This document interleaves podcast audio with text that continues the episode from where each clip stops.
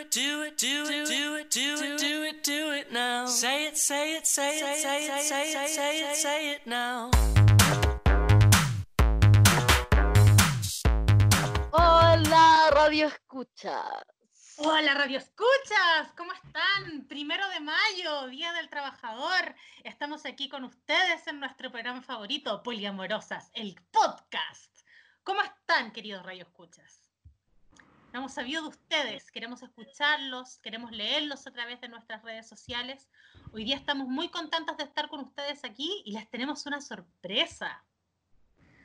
Les Es algo tenemos inédito, algo inédito en nuestro podcast, puesto que antes no habíamos hecho este tipo de dinámica y bueno, es interesante también proponer nuevas cosas, Radio. Así es, tenemos que inventarnos nuevos tipos de estrategias porque si no, la cuarentena sigue y sigue, sigue y nuestro delirio continúa y no sabemos a dónde podemos llegar. Y en el día de hoy les tenemos entonces una invitada estelar, una invitada estrella. Tenemos con nosotros, redoble de tambores, a Carolina Fuensalida, psicóloga y educadora sexual, amiga investigadora de cuerpos poliamorosos. ¿Cómo estás, Carolina? Muchas gracias Muy por bien, venir. muchas gracias. Qué gran rico que hoy. con nosotras. Bueno, el primer bloque eh, estaba puro, puro- Radio. Escucha, le queremos contar a todos y que, bueno, esto es siempre bueno transparentarlo, que nosotros estamos en situaciones COVID y por lo tanto no hemos sido capaces todavía de eh, adquirir nuestros implementos de radio y eh, grabamos este programa por... No se dice la marca. No no sé dice la pero por un conocido sistema de video, de videollamadas y videoconferencias. Eh, en fin, entonces, Así que bueno, nos perdonan un poco el sonido, pero vamos a seguir con toda la garra como siempre. Aquí seguimos desde la resistencia. El bloque primero del día de hoy va a tratar sobre problemas, dificultades sexuales comunes. ¿Qué queremos decir con esto? Como eh, cosas que hemos escuchado, dificultades que tienen las personas a la hora de intimar, eh, que tienen diferentes grados de eh, nivel problemático para cada persona. Y eh, queríamos preguntarle a Carolina, ya que ya está hoy en día, hoy día con nosotros, eh, por ejemplo, por cuáles son las dificultades físicas que tú más escuchas en consulta. ¿Por qué se queja la gente? ¿Qué es lo que le cuesta a la hora de, de intimar? O, o otro tipo de dificultades, dificultades comunicacionales, emocionales o de otra índole. Igual es importante ahí hacer la diferencia entre dificultades y disfunciones. Muy Como que bien. esa es una, una diferencia buena para hacer porque disfunción es algo que la persona ha vivido por un largo tiempo. Entonces Ah, puede ya. ser incluso toda su vida sexual ha tenido este problema o eh, desde hace ya mucho tiempo que este problema le está quejando. Entonces las dificultades tienen que ver con eh, algunos hechos puntuales que pueden provocar dificultades. Entonces dentro de las dificultades, claro, eh, como bien ustedes decían un poco antes, está la lubricación vaginal, la dilatación vaginal, la disfunción eréctil o la dificultad de mantener la erección en los hombres y sobre todo mucho conflicto respecto al deseo sexual. Yo creo que Ya, eso es algo de que la gente que- que está hablando de que tiene menos deseo sexual, más deseo sexual. Claro.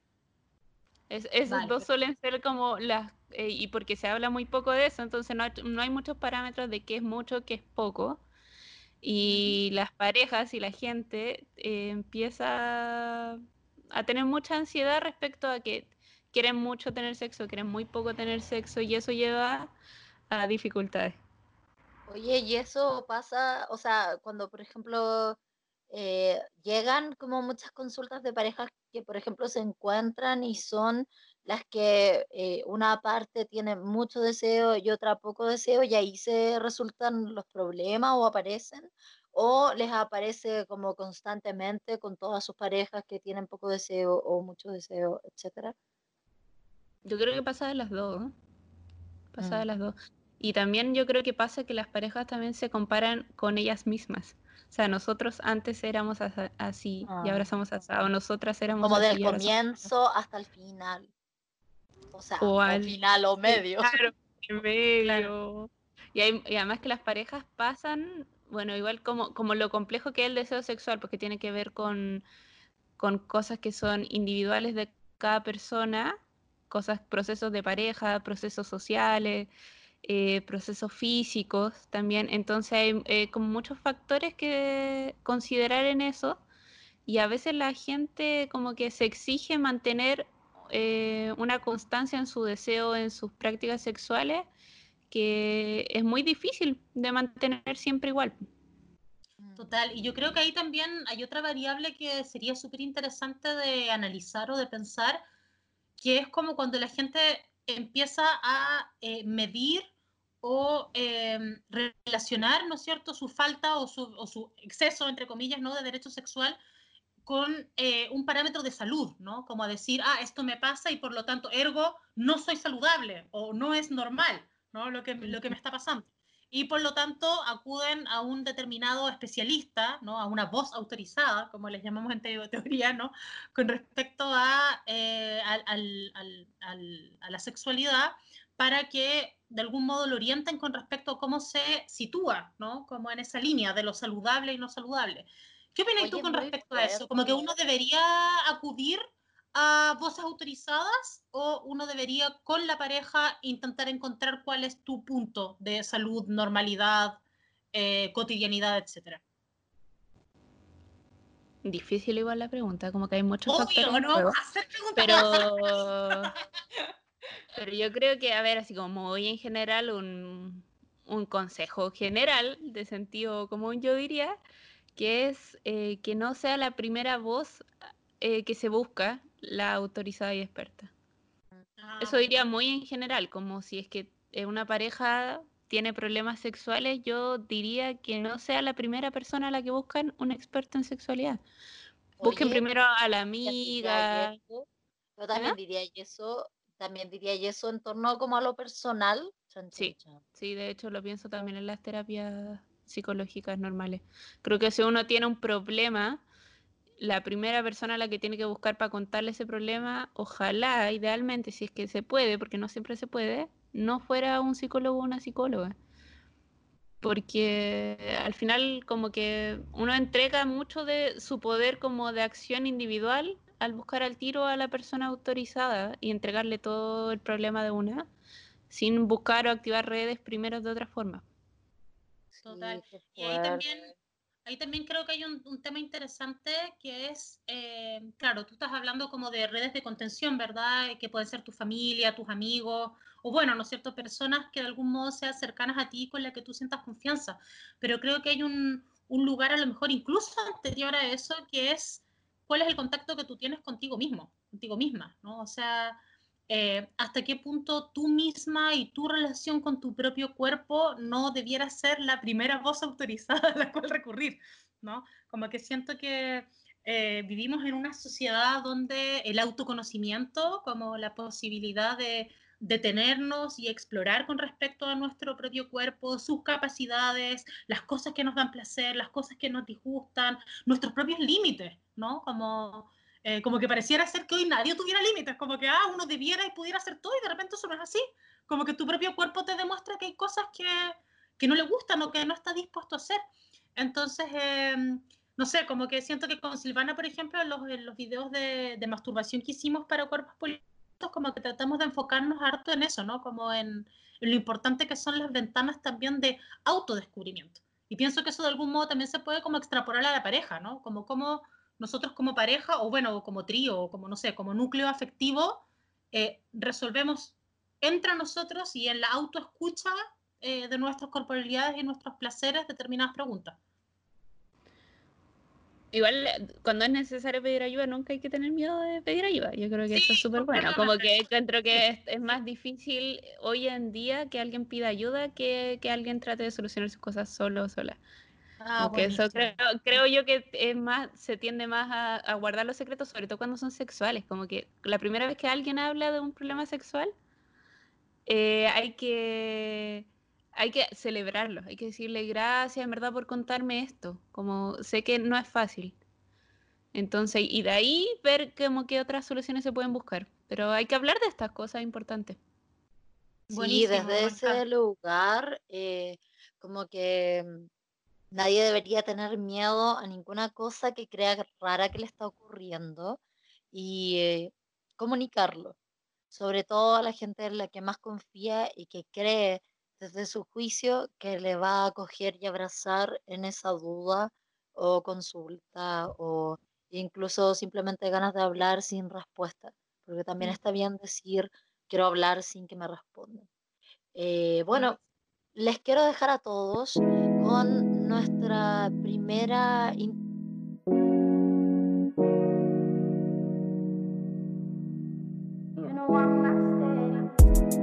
Como tú me llegas siete el día, que me quiere entender. Y yo no ando buscando amor, y nada que me pueda comprometer.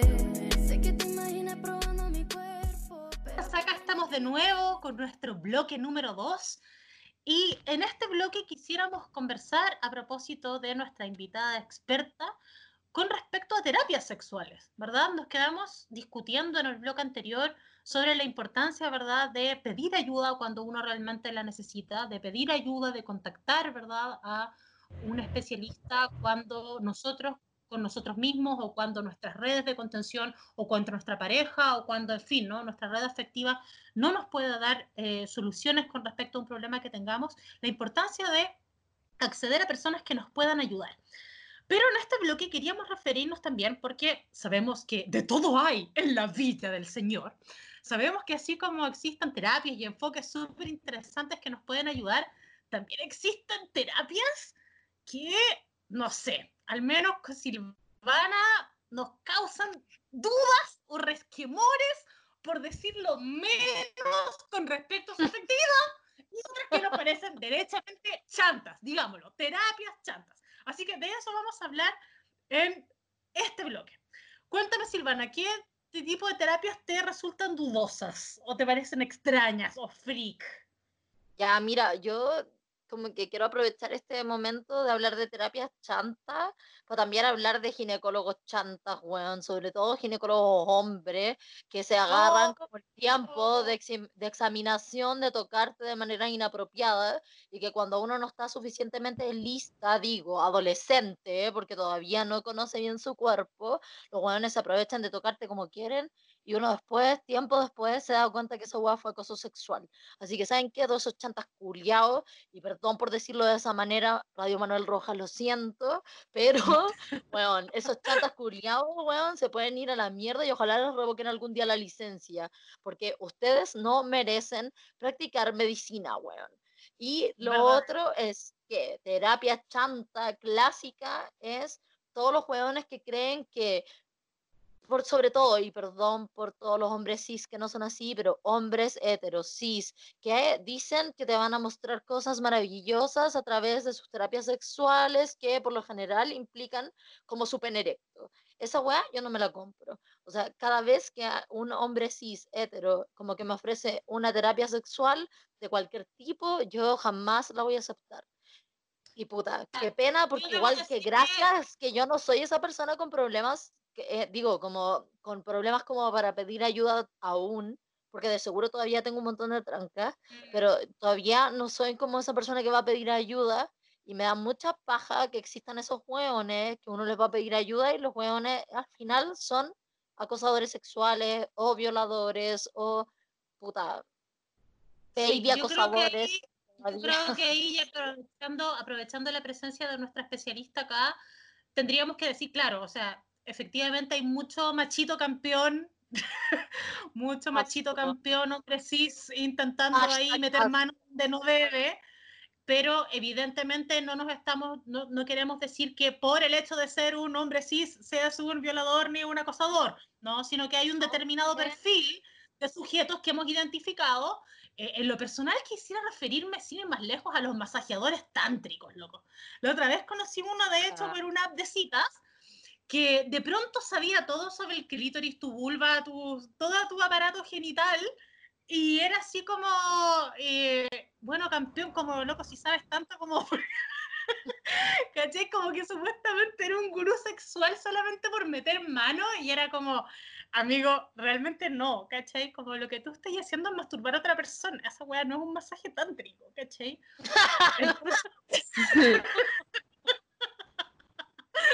Entonces, aprovechando nuestra invitada, Carolina, te queríamos preguntar, por ejemplo, ¿qué recomendarías tú a efectos de cómo reconocer a un estafador?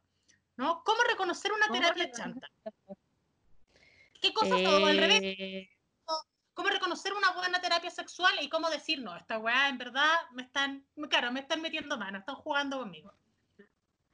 Yo creo que sea, es súper importante que a uno le haga sentido el tipo de terapia al que vaya, sea, sea lo que sea. O sea, como a- siendo abiertas de mente respecto a eso. O sea, hay cosas que yo no, no haría y no recomendaría quizás porque no me hacen sentido. Por ejemplo, ahora están bien de moda los huevitos Johnny que son como de cuarzo, que son para meterlos eh, dentro de la vulva. Y eso por lo, de- lo del piso pélvico, ¿no? Se supone que Claro, el piso pélvico. Hay Claro. muchos, en verdad. Y yo creo que primero hay que ver algo que a uno le haga sentido. Y dos, que sea seguro. Como que eso es súper sí. importante. Como seguro en el sentido como de que no te van a robar la plata, de que no van a abusar de ti. Y yo recomiendo sinceramente como terapias que sean de sexualidad integral y ojalá transdisciplinaria, que in- lleven no solamente a un psicólogo, si es necesario una psicóloga o un terapeuta, sino que ojalá también un ginecólogo, un kinesiólogo, si es necesario, un médico general. O sea, lo ideal es ir a un lugar en que sea un centro transdisciplinario. Como que tengan conocimiento como para derivarte a una red segura en caso de que sea necesario. Creo que eso es súper importante porque la sexualidad tiene muchos aspectos. Entonces también saber que no se va a solucionar todo ni con la fe, ni con la psicología, ni con la medicina. Como que generalmente requiere más de una intervención. Igual a veces, sí, pues, tiene que ver también como con aspectos culturales, yo siento. Como que muchas veces hay gente que tiene tran- trancas sexuales y todo tiene que ver como con sus espacios culturales. Y otra cosa que quisiera decir es como que yo no quiero popularizar esto, pero sí me ha pasado que eh, la violencia obstétrica más fuerte que viví fue de parte de hombres cis o hombres en general. Eh, y eh, yo siempre le voy a recomendar a todo el mundo ginecólogas, o sea, gine siempre mujer y feminista, porque que sea mujer no significa que sea menos hombre. Eso es lo único que voy a decir. Y eh, quería aprovechar el espacio. Sí, y yo creo que hay, hay espacios, por suerte ahora se están haciendo más conocidos y se están creando espacios nuevos de ginecólogas y asesorías sexuales que sean serias y feministas y transdisciplinares. Como que hay harto de espacio. No sé si voy a tirar algunos datos. Oye, sí, Por por, ejemplo, favor, va a ir datos, porque los datos son súper importantes en este momento. Siento que, que es muy difícil llegar a esos datos feministas, sobre todo cuando uno no tiene como una red de amigas que, que participen de eso. Entonces, por favor, tira los datos. En lugares así como con FONASA, de acceso fácil y rápido, está el ICMR que está en Las Tarrias. Y ahí mismo te venden anticonceptivo y te hacen los exámenes y es todo barato. Si no tení ISAPRE es una muy buena opción, yo creo. Y siempre ha estado como muy pro eh, los derechos sexuales de la mujer, entonces es un buen lugar para ir. También Ah. está la aldea mujer, eh, está APROFA, que es un muy buen lugar para ir. Y ahí voy Y la mayoría, Sí. es bueno. Y ahora igual están funcionando como en momentos de crisis con atenciones de turnos éticos y todo, entonces igual es bueno. Eh, también eh, lugares amables con posibles abortos, complicaciones de aborto, súper importante. Yo creo que en general es bueno no esperar a tener un problema grave para tener un dato. Y bueno, como terapias sexuales, yo recomiendo a las personas con las que yo me he formado, que es el equipo EdSex, que son de eh, transdisciplinar y tienen atención online en estos momentos. Y bueno, tienen su consulta y son gente muy seria que hace educación sexual y terapia sexual. Entonces yo confío en ellos. Buenísimo. Bueno, Gracias por esos datos gracias. y para los radioescuchas eh, les comentamos que en nuestras redes sociales, en nuestro Instagram de Cuerpos Poliamorosos, en nuestro Facebook Cuerpos Poliamorosos, vamos a anotar estos datos por si cualquiera de ustedes los necesitara. y no los pudo anotar, no alcanzó, ¿no es cierto?, en, en- en la escucha de nuestro fantástico programa radial a, eh, dejar en verdad nota de, estos fantásticos datos que nos acaba de, de dejar Carolina. Me quedo con eh, la reflexión de este bloque con respecto a eh, escuchar aquello que nos haga sentido, ¿no? Eh, a mí me sucede, claro, en lo personal que escucho muchas terapias alternativas eh, de círculos de mujeres que se miran las vaginas entre sí y que al parecer a muchas minas les resulta y, y logran tener deja de acreditar. Deja de desacreditar esto. Claro, eh, bueno, puta, hay minas que, claro, que se contactan con sus vulvas y con sus orgasmos de modo súper profundo. En lo personal no me hace nada de sentido y considero que está en la delgada línea roja de los chantas. Pero, No, yo no estoy de acuerdo, weona, quizás- no estoy de acuerdo. pero, pero por eso digo, estoy hablando de lo que a mí me hace sentido. A mí no me hace sentido en lo absoluto. Quizás alguna de ustedes, el mirarse las vaginas junto con otras chiquillas, les hace sentido, encuentran algo allí que no habían encontrado antes y, eh, y pueden, por lo tanto, disfrutar de mejor manera su sexualidad, que es lo que en el fondo a todos nos importa y sobre todo a Lo nosotros en en el este programa. próximo blog.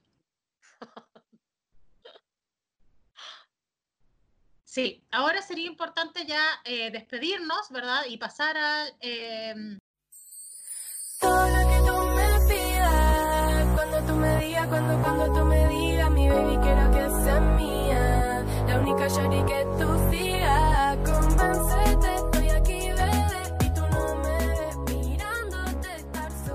Hola Radio Escucha, volvemos con el ter- tercer bloque. Me costó. Pero salió, Otra. pero salió. Lo único que les voy a decir, Radio Escucha, es que habíamos quedado con un tema muy interesante que tenía que ver con mirarse la vulva en grupo. Yo les voy a decir que, si bien no me he mirado la vulva en, en grupo, eh, a mí me resultó súper hermoso y conmovedor el poder generar un ejercicio de salud vaginal con mis amigas, en donde sí me observé la vulva, y no solo como para entender la anatomía de la vulva, que nadie te la enseña, porque se, convengamos que también los, los textos anatómicos y que el néter y toda la mierda, los dibujos son de hombres cis que tienen sus cuerpos con pene. ¿Cachai? ¿Y Estamos viendo me enseña a mí? hoy día. No, así, no, no, no, no, no, sí, es que yo no los odio, pero sí lo que me pasa Digo es día que, de hoy, digo el día de hoy. bueno, ya, hoy los odio. No, no, sí. probablemente. Es que no tiene que ver tanto con el odio, sino que, mm, que tiene que ver como con que es verdad que el pene, la anatomía del hombre cis, eh, ha sido la anatomía hegemónica. Y no, a nosotras se nos ha dejado de enseñar la anatomía nuestra, nuestra anatomía. Y que, y no, y ¿sabéis qué? Nuestra anatomía, quiero decir, eh, no solo con, con la anatomía de la, de la mujer cis, sino que también me refiero a la anatomía de los cuerpos disidentes y cómo se explora esa anatomía de cuerpo disidente. ¿Cómo, ¿Cómo se explora? O sea, cuando hablamos de problemas de no sé qué, bla, bla, bla, bla, disfunción eréctil, no. ¿Por qué no hablamos de problemas de dilatación anal, por ejemplo, que pueden estar viviendo ciertos eh, sujetos, sujetes, que necesitan entender más sobre lo anal? Y mira, yo aquí vuelvo, movimiento tecnosexual se vuelve a parar y a instalar en este podcast una y otra vez diciendo bueno, los placeres del sexo anal. ¿Cachai? Eso es importante porque el ano es el órgano democrático y ese es el Chile que imaginamos, el Chile, Chile anal. El chileno. Por favor, hashtag Chile anal. Y ahí no va, y ahí te la dejo. Me encanta, Ya. ese, me encanta ese hashtag y quisiera complementar además que eh, desde mi perspectiva pienso que eh, en lo que respecta a las representaciones de las anatomías, eh, evidentemente las anatomías no cis son las que eh, las llevan perdiendo ¿no? en, en- en términos de representatividad, valga la redundancia, pero también añadir que, claro, ¿no? que la representación de la anatomía femenina siempre ha estado vinculada a criterios eh, que tienen que ver con la reproducción, ¿no? O sea, Eh, se nos muestran nuestras vaginas, se nos muestran nuestros órganos como órganos reproductores, no como órganos eh, dispuestos al placer.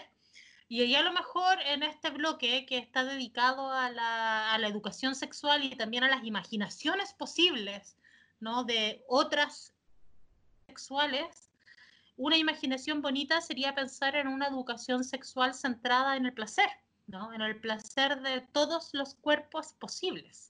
No sé qué piensa al respecto nuestra invitada estrella. Yo creo que la educación sexual debería ser integral, actualizada, centrada en el placer, positiva y no adultocentrista. Creo que es muy importante eso último. Em, porque claro, como bien tú dices, como que los cuerpos se han entendido sexualmente desde la reproducción, pero también los cuerpos en general se han entendido desde la producción. Y entonces el acercamiento que tenemos a la educación sexual está muy desde la producción, desde el capitalismo, de lo que vende, de lo que entendemos salud como centrado en producir, en estar bien, en poder todos los días hacer lo mismo, ojalá. Y entonces la sexualidad se vuelve un ticket más que hacer en la lista de exigencias de este sistema. Mm. Y la forma que tenemos de entenderlo es muy cerrada y poco variada. Por eso digo que tiene que ser integral, que tiene que incluir varias cosas distintas, tiene que ser actualizada porque necesita ir cambiando. Y no adultocentrista, porque la forma adultocentrista de ver la sociedad, la forma de desvalorizar a lo que es distinto, la forma de excluir, para sentirse una persona necesito excluir a quien es distinto a mí. Eso es lo que nos ha llevado a estar a donde estamos ahora, encerrados en nuestras casas, con un virus afuera. Entonces, ojalá la educación sexual se construyera de otra forma, incluyendo otras voces, no desde la discriminación, no desde la exclusión. Eso es lo que yo creo. Y creo que también esa perspectiva no adultocentrista, bueno, la palabra misma lo dice, ¿no? O sea, nos lleva a pensar y a incluir eh, los comienzos de la sexualidad infantil o adolescente, ¿no? También como posibilidades de pensar cómo nos hemos ido desarrollando como sujetos sexuales, como sujetos de placer eh, en el mundo. Y al respecto sería interesante a lo mejor eh, pensar y reflexionar un poco sobre cómo fuimos educadas sexualmente, ¿no? Sobre cómo, quiénes nos educaron, quién nos dijeron, eh, cuáles fueron las primeras reglas que escuchamos de lo normal y lo no normal, cuándo eras maraca y cuándo no eras maraca. bueno, déjame contar esto, déjame contar escuchar anécdotas. Déjame contar esto porque yo como que tengo que contar y tengo que darle las gracias a la Katy. Voy a partir así esto. Este, eh, voy a partir este recuerdo diciendo esto. Quiero darle las gracias a la Katy, compañera que yo tuve. Hashtag la Katy, que yo, compañera muy querida que tuve en el colegio, que fue la única clase de educación sexual decente que tuve, porque luego de la clase que brindaron estos señores que creían que tenían el conocimiento y que en resumen nos enseñaron a poner un condón en un plátano, salimos de la salimos de la sala y yo tuve la fortuna de encontrarme con la Katy en el pasillo diciendo, cabra, lo único importante de poner un condón es lo siguiente, el pene tiene que estar erecto, porque si no está erecto no sirve una mierda que le pongan el condón. Segundo, toman la punta del condón para que se le salga al aire, porque si no se le sale el aire también vale una mierda porque la agua se revienta. Después lo tiran para abajo y lo tiran para abajo con ganas, como se le, se le se tira el condón como si estuvieran masturbando y cuando llegue bien abajo, las hueonas están listas para meter la vagina. Y ahí en adelante pueden hacer lo que quieran. Y yo dije, y al oh, respecto voy a decir una cosa. ¡Buena Katy! bueno, la Katy sabía todo porque era la más folladora del curso y la weona tiene que haber aprendido esta weá en internet, vaya a saber dónde. Y la una, la, la otra weá que quiero decir es que yo, siendo para la weá, ¿cachai? Que esto es lo más brígido. Yo en ese momento tenía solo prácticas homosexuales. Para mí, el aprender a poner un condón valía mierda. No servía de nada. Bueno, una mierda. Entonces yo que no tenía puta idea que siendo sexo oral podía contagiarme del VIH, no tenía idea de nada, weón. Pensaba que las lesbianas éramos inmunes a todo, ¿cachai? Y después, con los días de menos juventud, me fui enterando que, loco, hay barreras, hay un montón de otras weas que podías hacer tus propias barreras con condones, que eso hubiese sido súper útil que me lo enseñaran en el colegio, ¿cachai? Y así en adelante un montón de otros tips y que tenía que ver nunca, bueno, esta gente nunca tenía en consideración que se podía explorar el ano. Esa weá estaba fuera de, de cualquier... de- Es que, no- es que Silvana, ah. eso está fuera hasta el día. El tema del ano, ese- yo creo que el tema del ano es para dedicarle un programa aparte.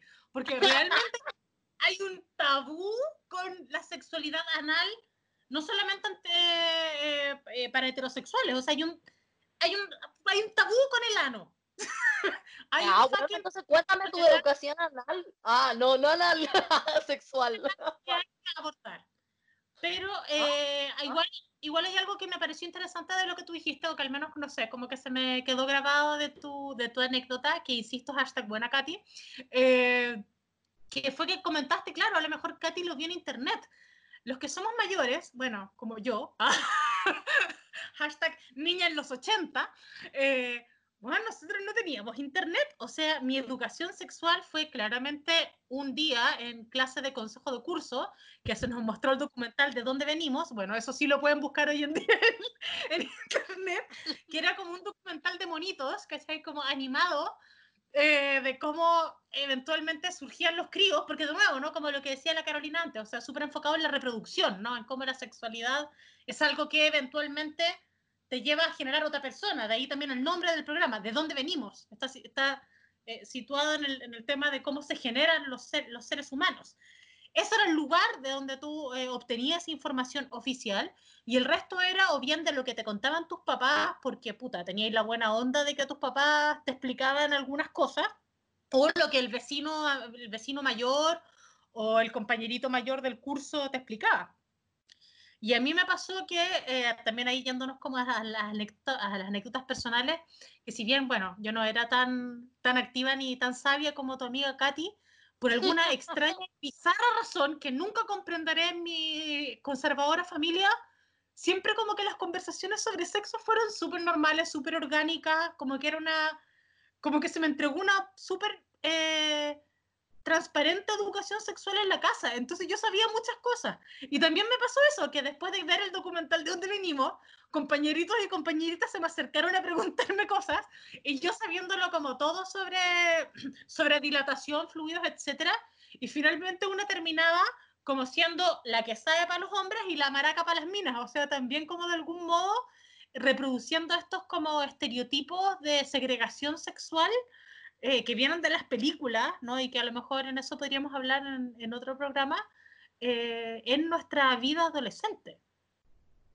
Y pucha chiquilla, estamos llegando al final y no quería terminar este programa sin tomarme unos momentos para conmemorar el Día del Trabajador y la Trabajadora. Ah, muy y importante. nada, quiero como desearles eh, un... No, no, eh, es complejo abordar este tema porque todos sabemos la situación que estamos y en esta situación los trabajadores y las trabajadoras están siendo obligados a ir a sus lugares de trabajo, aún con una pandemia que todos sabemos que los expone, que este gobierno está siendo poco transparente con los números de esa pandemia y eh, estoy muy agradecida de todos y todas aquellos que están yendo de todas maneras a manifestar de alguna manera lo más segura posible su descontento con esta situación, su descontento con la con todas las medidas muy miserables que ha tomado el gobierno para defendernos, puesto que ellos no quieren defendernos, sino que desde una medida necropolítica han intentado y han propuesto mediar con nuestras muertes y poder sortear con nuestras muertes esta pandemia. Y lo único que quiero es mandarle un gran abrazo a todos los trabajadoras y trabajadores que como nosotras están intentando ponerle el pecho a las balas y seguir adelante en este y todos los días que lo único que dejan claro es que estamos en una profunda desigualdad y que este país no se ha hecho cargo de ninguna de ninguna, ninguna posibilidad legal para hacer toda esta desigualdad menos compleja, menos violenta, más llevadera para todos esos cuerpos que tienen que ponerse en sus lugares de trabajo día a día. Y les quiero mandar un gran abrazo. No sé si ustedes, chiquillas, quieren decir algo para cerrar este capítulo. Eh, me sumo a las palabras que, acabas de decir. Eh, recordar que quizás hoy, en hoy día más que nunca nuestro cuerpo es nuestro lugar de batalla. eh, poner el cuerpo ya sea en la calle o incluso en cuarentena como lugar desde donde se sitúan discursos, desde el lugar desde donde se generan redes de afectos, desde el lugar desde donde creo que eso es lo que pienso el día de hoy. Do it, do it, do it, do it, do it, do it, now. Say it, say it, say it, say it, say it, say it, say it now.